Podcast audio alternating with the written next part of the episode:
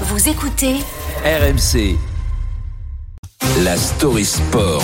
Avec Alex Biggerstaff. Euh, Alex Didier Deschamps a dévoilé hier sa dernière liste de la saison en vue des matchs de qualif pour l'Euro 2024. Pas de vague, pas de surprise, on a l'habitude. Parmi les 23 joueurs pour affronter Gibraltar et la Grèce les 16 et 19 juin prochains, on retrouve évidemment Antoine Griezmann, Kylian Mbappé, Olivier Giroud et même Eduardo Camavinga en tant que milieu de terrain et non arrière gauche. Ça va lui faire plaisir au Madrilène. Donc tout va bien finalement. Oui.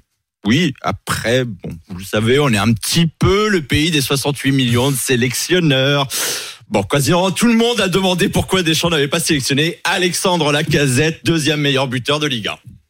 Tant mieux pour lui. Après, s'il a marqué autant de buts, parce qu'il joue beaucoup plus que sa dernière saison, certainement aussi. Il fait partie euh, des sélectionnables, des présélectionnés. Euh, après, je vais pas en mettre euh, 3, 4, 5 au, au même poste. Euh, ça n'a pas trop de, de sens.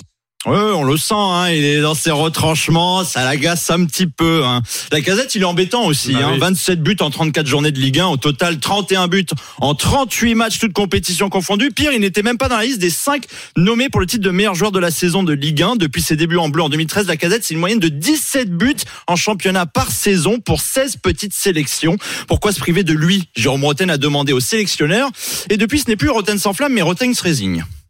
On sent que c'est pas sa, sa tasse de thé, Alexandre Lacazette. Il a préféré toujours des attaquants avec un autre profil. Euh, moi, ce que je retenais de ces discussions-là avec lui, c'est euh, le fait de de voir beaucoup plus de qualité dans certains profils sur sur sur d'autres joueurs.